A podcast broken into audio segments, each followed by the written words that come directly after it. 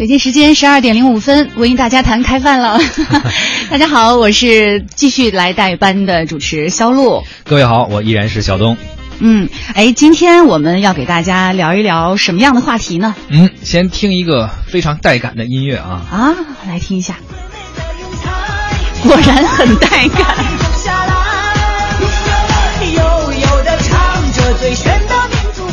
哎，我说听到这首歌，不知道我们收音机前的听众朋友是不是以为我们今天要聊一聊这个什么广场舞啊，或者是那些年让你魂牵梦绕的神曲？嗯，可能会有这种感觉，反正我一听有点惊了，是吧？在文艺大家谈里面很少听这种风格的音乐。对，那我告诉你，你可能真的是猜错了。其实呢，这是昨天晚上在上海迪士尼乐园开园演出《狮子王》中文版当中的一个浓浓的中国元素。当出现，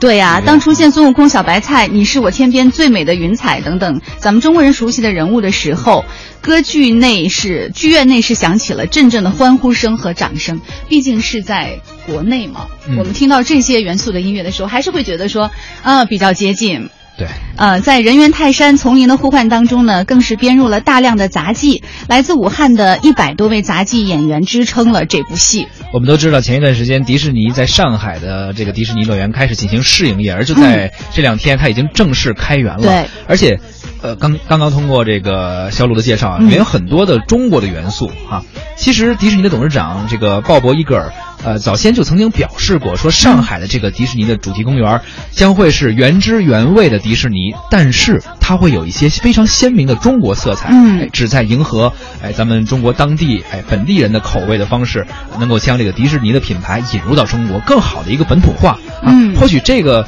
有点这个中西合璧的意思哈，让我们感觉还比较有意思，但是也有一些人。坐不住了，可能就是和他这个利益相关的哈，呃，也是开园之前，国内的地产大鳄王健林先生就曾经和迪士尼打了一场嘴仗。他自己透露说，有一次在公司的内部的讲话中，他就说了，他要让迪士尼中国这一块的财务十年到二十年之内都赢不了利。哎，他会发表这样的一个言论？对你说，我可以说我我要挣多少钱，或者我要怎样？但是他怎么能做到说让另外一个？哎，一个主题乐园，嗯，挣不到钱。哎，王健林就说了，这个好虎架不住群狼啊。他认为说上海只有一个迪士尼，但是他们万达在全国其他地方开了十五到二十个万达城，就是他群狼嘛，他可以有更多更多的。架不住我多。对，嗯。所以呢，今天呢，我们也。并并不关心说这个虎狼之争的结果如何，或者他们之间是不是真的有这种可比性啊？嗯，呃，大家也可以发表一些大家的看法，哎，说对于这个事件，或者说对于主题公园，大家有什么？可说的啊，毕竟这个问题还是挺值得我们思考的。嗯，不过我觉得就是你比如说我们说这个虎狼之争哈，因为是两个不同的这个发展模式的品牌征战。对，我觉得可能不是我们今天这个节目一个中午的时间可以说清楚的。但是你看，其中还是有很多有意思的，并且值得讨论和思考的问题。对，比如说迪士尼在世界各地的选址开园，特别是这一次上海迪士尼的开张，仿佛让我们觉得，哎，童年的这个梦想照照进了现实。要知道，很多年之前我们真的都有有过这样的。盼望说：“哎呀，什么时候迪士尼要是在中国建成一个园就好了，对吧？”那在世界各地的同一个主题公园，你可以感受到的文化氛围会有哪些不同？这些不同所在是不是就是那些细节之处的文化差异呢？靠着米老鼠、唐老鸭起家的迪士尼 IP 之多，早就已经成为了一个庞大的体系。那么，一直希望发展本土特色、有更多中国制造的文化主题乐园，能不能够在强竞争之下迎来春天呢？我觉得这些话题都希望在我们今天的节目当中，我们的听众朋友可以参与到互动当中。大家可以。关注我们的微信公众号“文艺大家谈”，发来文字留言啊，聊一聊呃关于这个话题您的看法。当然也可以聊一聊您去过哪些主题公园，或者去没去过迪士尼啊，有什么样的感受，也可以跟我们分享一下。对，而且我们会有一个互动赠票的活动，如果您的留言哎很精彩，被我们挑中念出来啊，或者有有一个这种抽选，嗯，会获得六月十八号晚北展剧场音乐 SPA 神秘园经典名曲音乐会的门票两张，有这个机会获得。同时呢，我们文艺之声还将。组织一个观影团包场，请您看电影。包场影院是卢米埃北京长楹天街 IMAX 影城的一号厅，包场场次是六月十九号中午十二点的观影，啊，包场人数是八十名，现在名额还没有满，没有满啊！大家关注文艺之声的微信公众号或者文艺大家谈的微信公众号，哎，和我们留言。呃，包场的内容是。这个《海底总动员二：多利去哪儿》哎，最近在中国内地上映的，也是时隔十三年后，海底小伙伴们再次开启的寻亲之旅，期待在影院和你不见不散。而片中的呃尼莫、多利还有全新的章鱼角色，在中文版里还请到了张国立、徐帆和马东等人进行配音，非常值得一看。嗯，好的。那么我们说完了赠票的信息之后呢，先来听一首歌曲，也是迪士尼动画《疯狂动物城》当中一首非常好听的《Try Everything》。然后在歌曲当中呢，也欢迎大家关注我们的这个文艺大家谈的公众平台，给我们来发来您的这个参与的留言。I lost another fight. I messed up, but I'll just start again.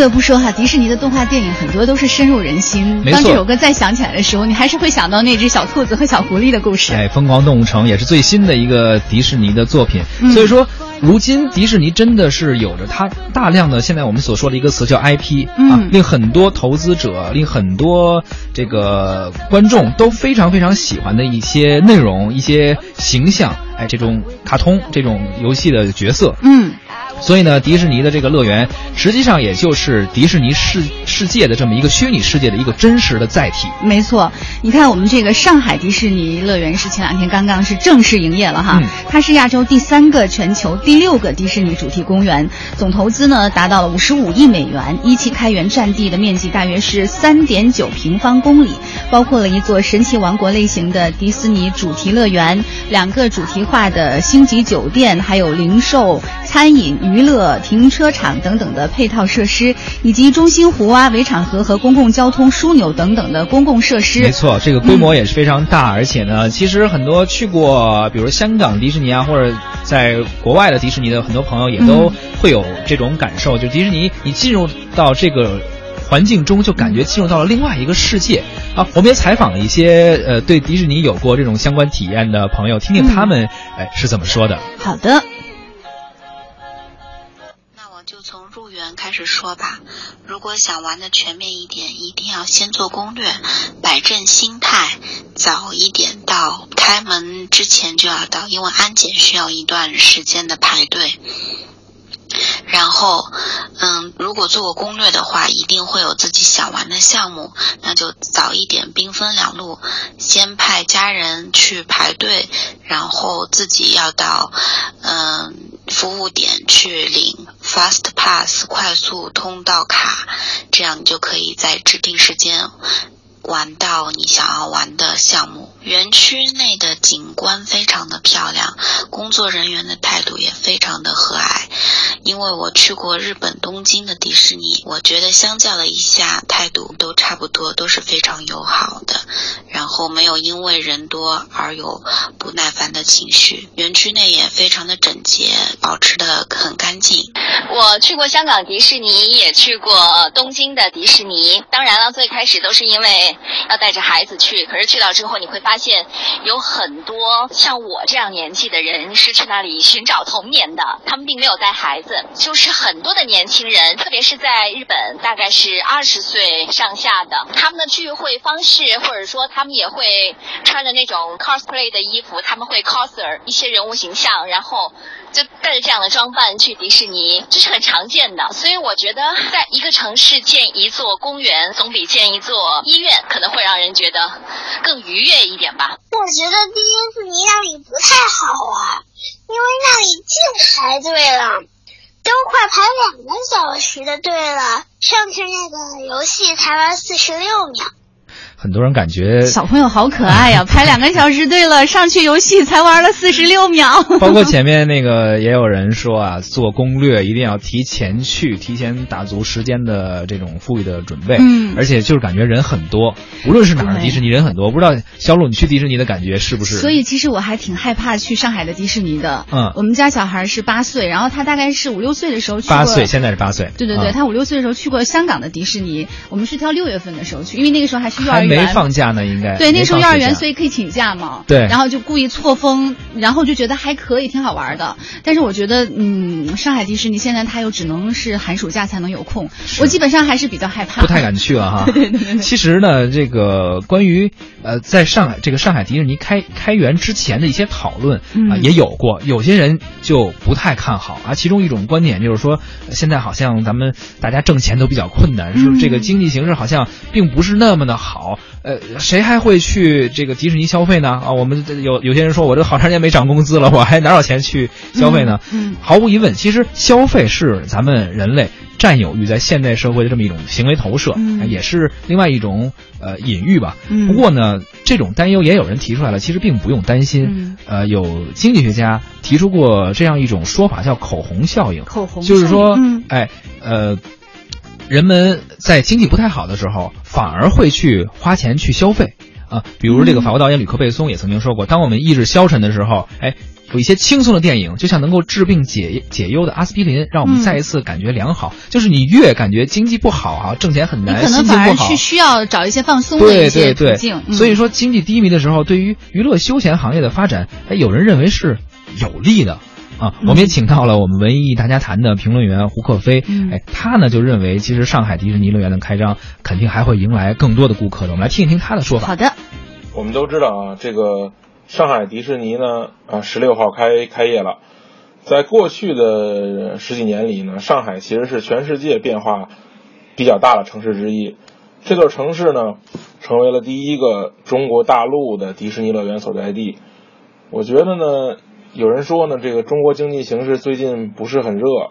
呃，迪士尼进军中国呢有风险，中国经济面临拐点啊，增长率呃是这二十五年来最低的，政府呢也在力推这个经济转型，从而让中国呢摆脱对出口的依赖，增加这个内需的比重，所以很多人呃在唱衰这个迪士尼的这个盈利啊，我们也能经常听到身边的人把这个今年经济形势不好啊这种说法挂在嘴边上。是不是意味着这个迪士尼在中国赚不到钱呢？其实我并不这么认为，呃，因为你看啊，这个呃运这个乐园正式运营之前，这个园区边上的这个购物区迎来了这个一百多万的顾客，同时呢，这个呃上海迪士尼的这个项目，它与中国呃中国政府的这种合作，让他们有了很大的优势，呃，在媒体合作方面呢，也保证了它的这种品牌商标啊、知识产权保护啊、避免侵权啊。啊，同时呢，为了符合中国国情呢，迪士尼也加入了一些中国元素，进行这种本土化的尝试。这些呢，都是有利于保证他们运行最终达到盈利的一些方式。啊，有人说，除去交通费用呢，到上海迪士尼游玩的人均消费呢，大概是两千块钱一天。这个数字呢，大概和呃上海这种黄金周的人均消费，呃是两倍左右吧。呃，已经和一部分就是在亚洲地区的出境游的消消费水平差不多了，所以很多人说呢，这个上海迪士尼的价格过高了，啊，不仅是门票价格呀、餐饮价格呀，但是我觉得呢，其实中国人口比较多，生活水准呢也大幅提高了，表面上一家三口玩两天呢，可能要花花费将近一万块钱，但是呢，还是有很多的人消费得起，毕竟比去国外玩，呃，迪士尼要省钱的多。同时呢，就算再高的价格呢，其实也不用太担心没人来玩儿，尤其是在上海这种地方，就是大家对于这种高消费的东西呢，是有一种内心里面的认可的。同时呢，作为一个高消费的这种国内游产品呢，这种购买者也不一定都来自于土豪。你会发现，对于这种迪士尼乐园的这种诉求，除了个人的这种情节也好、喜爱也好，和他们是否有小孩儿有很大的关系。毕竟现在的这种国人家长。在孩子身上舍得花钱，舍得花多少钱都行，它很符合当下这种社会消费的典型特征。但我个人认为呢，其实上海迪士尼所担当的不仅仅是提升迪士尼公司的海外士气，呃，更重要的是它提升了迪士尼在这种新兴啊重要地区的品牌辨析度。品牌的意义其实大于收入意义。同时呢，对于这种上海和国内旅游的市场来说，都是一件积极的事儿。嗯。哎，我觉得刚才胡克飞讲到的有一段话，其实真的还是，你看，一个就是年轻人哈，可能他希望去迪士尼去寻找到自己这个童年的影子，然后另外一方面，真的就是很多都是家长为了孩子，小朋友要去啊，家长就得陪着去啊，而且而且我觉得家长真的就是为了孩子，你你你会愿意去尽你自己的所能去提供给他，因为可能我们作为。大人会觉得，哎，我的童年如果说有一些浪漫的幻想的话，我希望我的孩子在这一块能够满足他。希望把最好的东西留给孩子。其实，呃，之前也有这个。经济学家说过这么一个现象，叫迪士尼效应。对，这个迪士尼效应指的就是经济越萧条，失业人数越是上升，假期越是延长，这个迪士尼的客人呢反而就越多，娱乐业也就越发达。相反，在经济上升期呢，人们是疲于奔命，反而是少有娱乐的时间。我们回顾一下历史哈，迪士尼正好是崛起在大萧条的时代。《纽约时报》在一九三五年的时候有一篇米奇充当经济学家的长篇报道，写道：最近米奇大受喝彩。远远超过了他在世界范围内已经获得的那些称赞。最美的赞美是送给大企业家米奇的，因为他是世界上的超级推销员，为失业者找到工作，将公司从破产的境地救出。无论他在何处走，希望的曙光都会穿破云层。他让全世界的人们在无精打采的时候都能够放声大笑。所以就在当时，其实呃，美国经济不太好的时候，迪士尼是开始取得了起色，取得了成功，正是。从那个时候发迹的，嗯，对，所以虽然年代不同，国家经济体制不同，但是对于迪士尼这个品牌来说，在不同的时间、不同的地域，还是会产生一系列的共鸣的。这种共鸣本身呢，对于目前我国正在进行的这个供给侧改革，也是一种良性的推动，可以是一种，也许有一种参考性的这种哈。对，所以我们的评论员胡克飞呢，也在这个层面上发表了他的观点，我们再来听一下。很多时候，我觉得老谈这个钱呢，钱呢，能不能赚钱呢，显得特别俗。所以我想谈谈这个钱以外的意义。由于这种强大的品牌效应呢，迪士尼在开设这种海外主题公园的时候呢，是处于强势地位的。每一个落户的迪士尼乐园呢，其实都有很多城市在争，有点像申奥，啊，就是申申请申请办奥运会这种样，所以也会对当地的这种基础建设呢有很大的促进作用。迪士尼乐园对于旅游业的带动也非常明显。依托现在我国迅速发展的这种旅游市场啊，以及这种地理位置好、交通便捷、呃区域经济发达，我觉得上海迪士尼前代的这种客源市场非常庞大。上海的这个迪士尼对于上海未来的经济其实将产生进一步的这种激活作用，让整个这个经济带迸发出更大的活力。同时呢，受这种迪士尼乐园影响，这种核心产业啊，吃啊、住、行、呃、娱。娱乐、购物、啊旅游等这六个方面吧，我觉得这个迪士尼当也将激活这相关的这些配套产业。同时呢，这种互联网经济啊、文化创意产业设计啊、广告啊、出版啊、服装啊、影视啊、游戏啊这些这些产业都会有相应的被激活。被促进，所以你会发现，同时你看这个迪士尼为上海带来了将近数千个这种就业岗位，这这些都是一些积极的影响。在我看来，迪士尼其实不是一个单独的娱乐场所，而是把这些呃旅游产业的各个领域资源呃合理的利用，并且衔接起来。最重要的是，它拉动了区域的这种商业繁荣。所以我认为，迪士尼进入上海呢，将会引发国内主题公园这种高品质的竞争。这种简单粗暴的这种山寨型的这种模仿发展模式呢，将会被淘汰，激发这种各个文化娱乐产业啊、主题公园的这种创意。所以我认为，其实呃，老去聊这个赚不赚钱，是不是赚钱，这个事儿其实意义不大，因为它已经成功了。哎，其实从表面上看啊，迪士尼的盈利模式似乎呢就是一个简单的主题公园啊，不用说万达，就随便你说有点钱的一开发商，哎，可以花一些成本就能够进行一个复制，并并不困难。但实际上我们要知道，迪士尼拥有的是数以千计的 IP，这个却是难以复制的。它这些动画的形象，这些动画片的内容，是可能从我们小时候到我们的孩子那一代的小时候，可能是一代一代这么。在心里面会有这么比如说我们现在听到的就是背景音乐《狮子王》的主题曲，当年你看也是这个迪士尼创作的一部非常非常在我们的内心中就印象很深，就会。对。